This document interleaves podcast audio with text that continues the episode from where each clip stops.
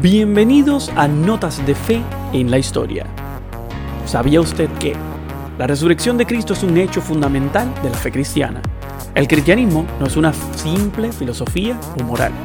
Toda la fe cristiana depende de asombrosos acontecimientos históricos. Si ciertas cosas no hubiesen ocurrido, entonces la religión cristiana sería vana. Pero, ¿cómo decimos la resurrección de Jesús es real? Esto lo afirma como hijo de Dios y triunfador sobre el demonio y la muerte. Sin embargo, hay personas que se preguntan si esto realmente ocurrió.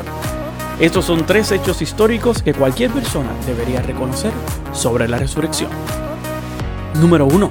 El cuerpo no está en ninguna parte. La manera más sencilla en el siglo I y también hoy de probar que Jesús no había resucitado era mostrar su cadáver. Después de morir, el cuerpo de Cristo fue trasladado a una tumba. Una piedra gigante fue colocada a la entrada y unos guardias romanos se quedaron allí, cuidando que nada raro pasara. A pesar de todo, el cuerpo desapareció y nunca fue encontrado. Algunas personas dicen que fue robado. Bueno, la pregunta es ¿quién lo robó? Los romanos y los líderes judíos no tenían ninguna motivación de robarlo. Querían acabar con el cristianismo. Así que incluso por encima de eso, el cuerpo debería permanecer para destruir todas las palabras que Jesús en algún momento había dicho. Los apóstoles carecían del coraje para robarlo. Todos desertaron de Cristo antes de su muerte. Pedro, el apóstol más valiente, negó al Señor tres veces antes de su crucifixión. Si no fueran los apóstoles, si no fueron los líderes romanos o judíos, la pregunta continúa, ¿quién movió la piedra? Creo que estos son dos argumentos bíblicos adicionales que abogan por la resurrección de Jesús de entre los muertos. Número 2. Hubo cientos de testigos de su resurrección. Los cristianos no creen la resurrección de Jesús simplemente porque su cuerpo desapareció. Jesús resucitado apareció ante muchas personas.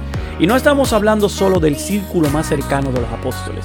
Estamos hablando de cientos de personas, como lo expresa la primera carta de Corintios, capítulo 15, versículos 4 al 8. Además, tenemos suerte en el Antiguo Testamento si tenemos una o dos fuentes para confirmar un hecho. Pero, para la convicción de los discípulos que se habían encontrado con el Cristo resucitado, tenemos no menos de nueve fuentes antiguas dentro y fuera del Nuevo Testamento, confirmando y corroborando sus apariciones. La resurrección realmente confirma su identidad de ser el Hijo de Dios. Los informes llegan tan rápido que no solo se les puede descartar como una leyenda, sino que tenemos un informe de la resurrección que incluso testigos oculares con nombre y que los eruditos le han fechado meses después de la resurrección de Jesús. Y eso, en el aspecto histórico, es oro, porque es una información que se obtiene muy rápida. Y número 3, aquellos testigos estaban dispuestos a morir cruelmente porque estaban convencidos de lo que afirmaban.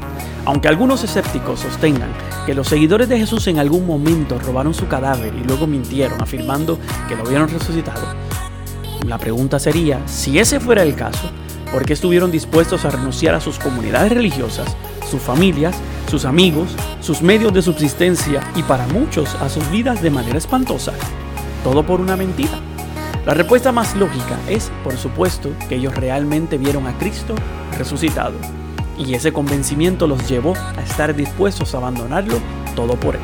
Si no hubieran visto algo ni hubieran vivido algo de primera mano, nunca hubieran hecho la conversión y jamás hubieran salido adelante para defender y construir una iglesia que ha durado por más de dos mil años. Lo único que podemos decir al final de todo esto es que Cristo ha resucitado, verdaderamente ha resucitado. Si deseas conocer más de estas historias, recuerda escuchar Notas de Fe y Vida todos los jueves por tu aplicación favorita.